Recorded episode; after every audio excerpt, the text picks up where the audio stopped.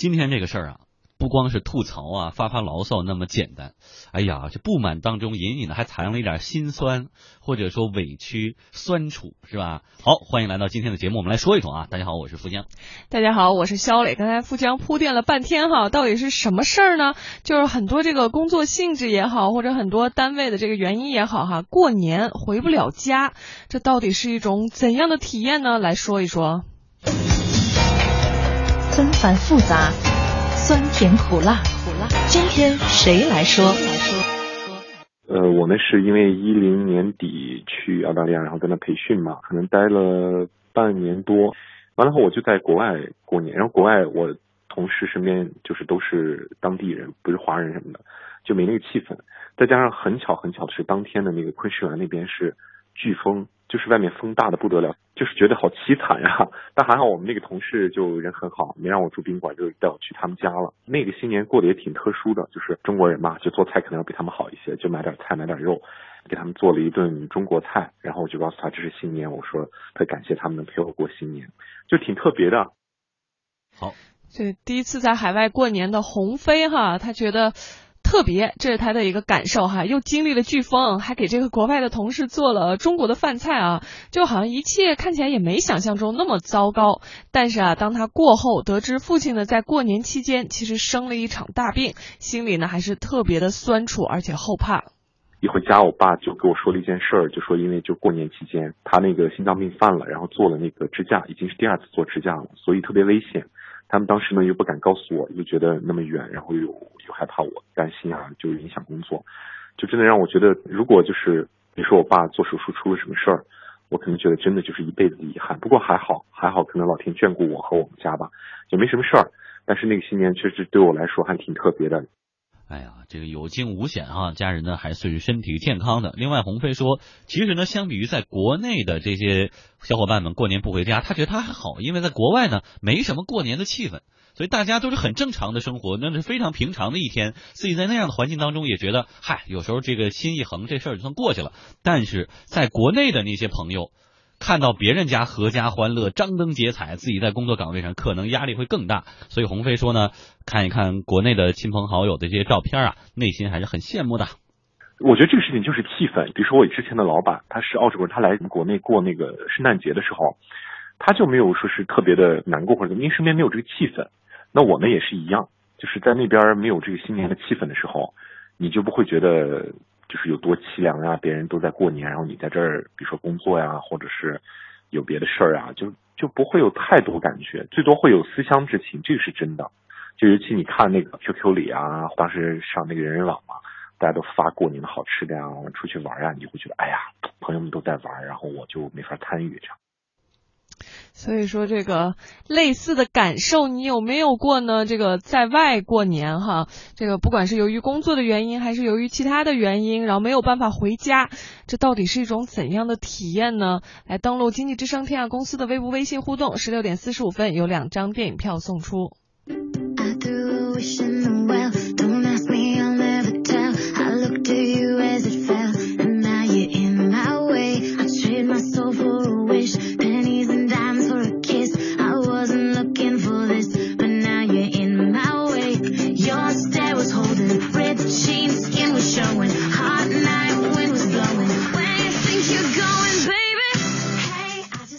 说一说过年不回家这件事儿。这事儿呢，小磊长这么大，是吧？还真没有十八年，还没有体会过。对，主要还太年轻。而且最主要的是，今天晚上小磊就要踏上回家的这个列车了。而这此刻的心情，在做这个话题，有什么想法？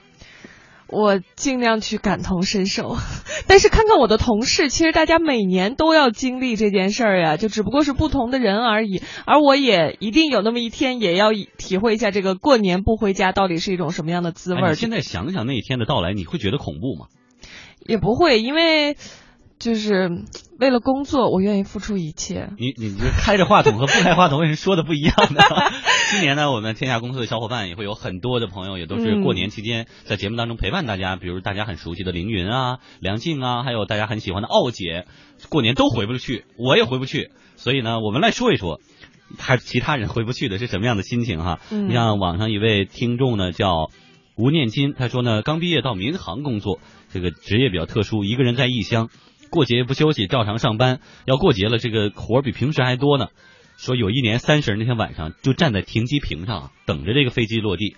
啊，飞机回来了以后，乘客们啊欢天喜地的下飞机回家过年团聚去了。我还要在停机坪上检修飞机。你赶上运气不好，得换轮子，弄得满手都是油啊，那机油。忙活完了以后，看着机场外面的。居民区啊，噔噔，烟花就放起来了，鞭炮声就响起来了。哎呀，空旷的停机坪上，自己在那修飞机，好孤独啊！听起来真的好孤独。主要是我说的非常感同身受。对。然后你看这个私信不看病，呃，好像是个医生哈。他说希望天下太平，谁也别摔倒，别酒驾，别打架，别放炮仗把脸炸了。总之就是大家都平安，都不会大过年的赶来急诊。另外呢，希望手机网络能好点，让他能安安心心在值班室和闺女视频。看来果然是个医生哈，可能是在这个急诊室需要值班的医生。哎，大家一方面这个过节期间千万千万注意安全，另外消消停停的。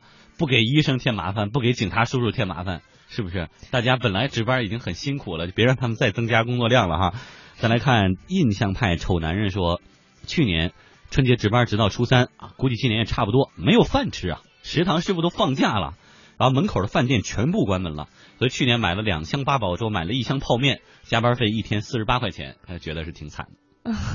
然后这个张小白哈，他说在 YouTube 上看春晚，看来是在国外哈，白天还要去诊所值班，晚上和同学出去吃了一顿火锅，和家人视频，就这样。然后他说，就他的一天就这样度过，说真的好想回家呀。嗯，我们的一位资深的听众叫李伟哈，李伟同学呢，四年前从家乡到西安去做演员，每年过年都是在外面演出的，要赶戏嘛。四年里只回过一次家，所以看到大家拎着大包小包的，喜气洋洋的回家过年团聚了。李伟心里很酸涩啊，不过想到这期间给家里多挣点钱啊，也算是值得了。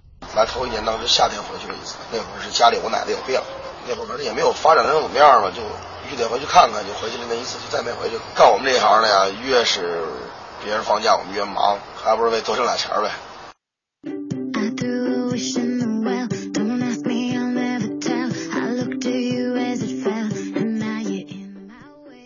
几种情况哈，就一种就是说可能像工作性质决定的，像我们刚才说到的医生，包括一些服务行业，包括呃像我们这种电台、电视台、媒体，对，一种是这种情况，还有一种就可能像刚才李伟说到的，就是在这个过年期间，不管是加班工资也好，或者说能跑的这个活儿可能更多一些，所以为了多赚点钱，然后过年就决定不回家了。就人为的，他可能会觉得啊，春运期间抢票也很麻烦，人也多，那我干脆就利用这几天赚赚点钱，错峰。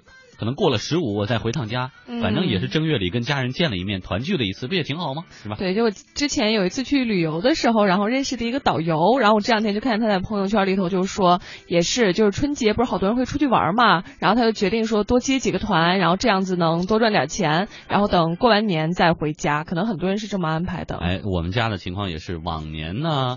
就是从我小到从小到大吧，一直的阵容就没变过，就回爷爷奶奶家过年哈，爷爷奶奶，然后我的爸爸妈妈，我再加上我叔和我婶儿，再加上我妹妹，就一家这应该是八口人，每年春节都是这样的，但是到今年就会出现一个新的变化，因为我要在这儿工作了，而我妹妹呢嫁人了，所以她得去她婆婆家过年了，所以我爸刚跟我爸通完电话，他就说，哎呀，今年家里就剩四个六个老人过年了，爷爷奶奶、爸爸妈妈和我叔我婶儿。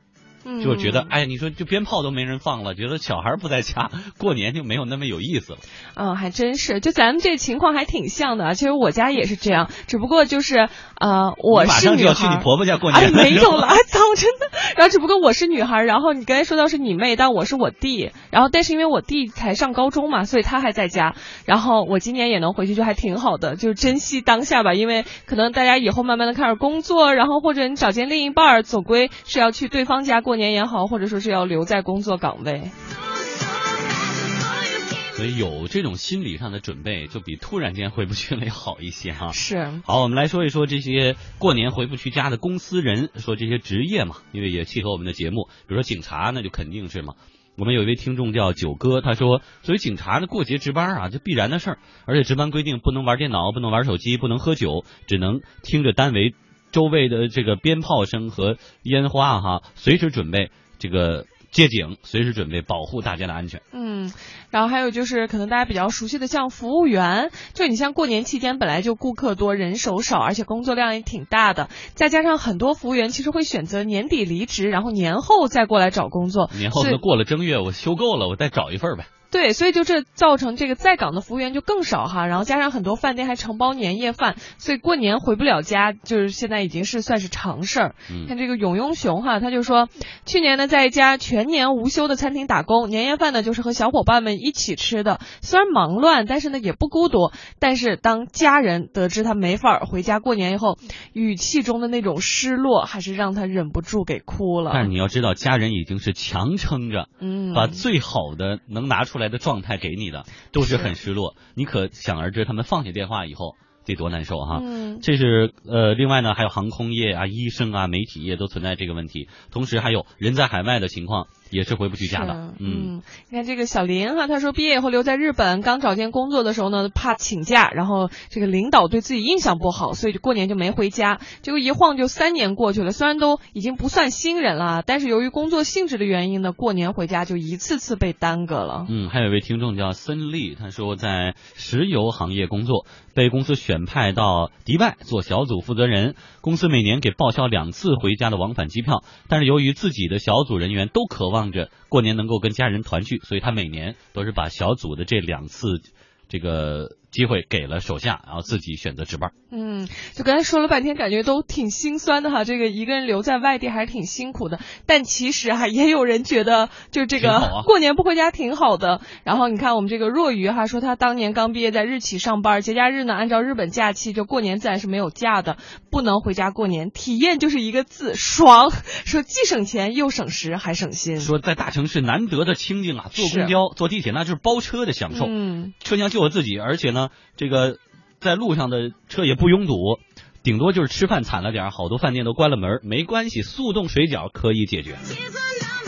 好，我们回到今天的这个话题当中哈，过年不回家到底是一种怎样的神体验呢？来看看我们经济之声天下公司微博、微信上的这些网友们给我们大发来的回复。近朱者赤啊，说其实过年回家并不是想不想，而是能不能。本来回家就是个体力活儿，又是春运，又是要回家面对亲戚们的各种暗示性的关怀，还不如待在工作这个地方为所欲为。正好因为公司项目没完成，终于有借口先不回家过年了。不过啊，毕竟家里面的长辈对自己的那份关心是温暖的，还是赶在过年后抽出时间好好的陪他们。这暗示性的关怀其实就无非三句话：有没有对象啊？什么时候结婚啊？什么时候要孩子呀？然后你马上反问他一个：您什么时候生个二孩啊？对，现在这个自打有了二孩这个政策以后呢，大家好像又有了好多可以聊的话题。然而并没有什么用，我觉得。然后还有这个老谢鬼脚七，他说：“哎，对过年已经没有什么感觉了，从事保安工作，年年都无法回家过年，心酸也没办法生存呀。好，我们再来看一下微博上大家发来的留言啊。”高山小村民说：“我爸说了，什么破公司，过年不放假就辞职，回家老爸养着你，你看什么叫中好国好父亲任性的？爸爸呀。”然后这个艾纳月说，大多数人呢都希望回家过年陪伴家人，却往往因为工作的责任没法实现，或者买不到票，或者为了家庭富裕能够更富裕，不得不继续奔波。哎呀，不能回家不是他们的意愿，只能说人在江湖身不由己。我们这些小伙伴们一起做节目，也都是为了生活上更富裕，所以就在这里做节目。然后还有一个说，呃还有一个叫“毕竟你是杨洋呀”，说今年就没法回家要上班，感看着街上的行人越来越少，感觉心里空落落的。哎，希望爸妈在家开开心心的过个年。哎，我现在突然在想哈、就过年怎么样能够把这种悲伤的气氛降到最低？我就不看电视，可是吧？然后把窗帘都拉上，就打游戏当成非常普通的一天，打到困了就睡觉，第二天起来哦，已经大年初一了。那他还会不停的弹出广告吧？我也不太清楚啊。然后手机不看了，不能刷朋友圈，千万不能看大家年夜饭都吃的什么。哎，我跟你说这个真是挺重要的，因为你像我们不是就呃一周七天，可能就是都有可能会上班嘛，就周末也不是不休息的。然后比如说我要是周六上班，其实我就没有什么感觉。但如果你要是刷了刷朋友圈，你突然发现，哎，这个在外面吃吃好吃的，然后那个在外面玩，然后那个在外面开音乐会，你就会觉得啊，我好辛苦呀。对我们经济之声的观察员也是有一位观察员，也是这个身边的朋友、同同学、朋友、朋友圈的，不是在迪拜的，就是在这个。呃，三三不是三亚，就是在澳洲的，再不就是在法国的。然后一来咱们办公室，瞬间心里平衡多了，原来大家都在干活，是吧？是。然后抽出今天的幸运听众哈，然后最后来说一下这个赵小央哈，你看他说的就是觉得回家过年，呃，就是不回家，其实也有不回家的乐趣。他说他在深圳因为工作原因两连续两年都没有回家，成功避开了春运大潮，还能避开过年花费。另外那几天上班有三倍工资，这一来一往一大。大笔钱呀，然后而且能享受一线城市难得的安静，坐公交、地铁基本包车。记得年初一上晚班的时候，售票大姐那惊诧的眼神儿。然后唯一不好的地方可能就是没地儿吃饭哈。然后他就说了，对过年不太看重或者不太恋家的人，建议其他时间休年假回去。所以无论这个春节在哪儿度过，用什么样的方式，有人可能出境游啊，有人可能举家出去玩啊，有人可能还是探亲的居多，有人可能在坚守在工作岗位上。我们在这里呢，天下公司都祝愿您在这个猴年的春节里能够平平安安的，能够快快乐乐的。再次感谢各位。